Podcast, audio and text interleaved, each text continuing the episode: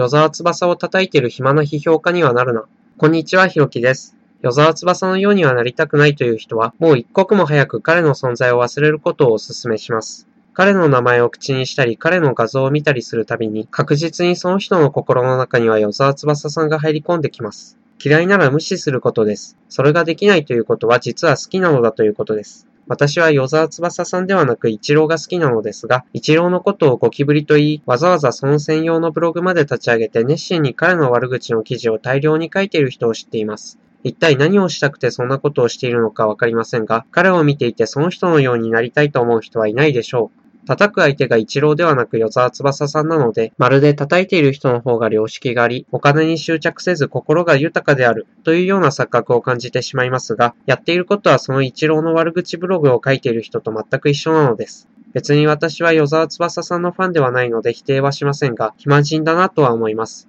人間は暇人になってはいけません。他人のことをあれこれ論じる批評家になるべきではありません。常に自分が当事者となって戦うべきです。自分の仕事に専念するべきです。専念するべき仕事を持っている人であれば、与沢翼さんのことを叩いている時間も惜しいでしょう。それをせずにネットで叩いている時点で自分は暇人であるということを痛烈に自覚するべきだと思います。次に続きます。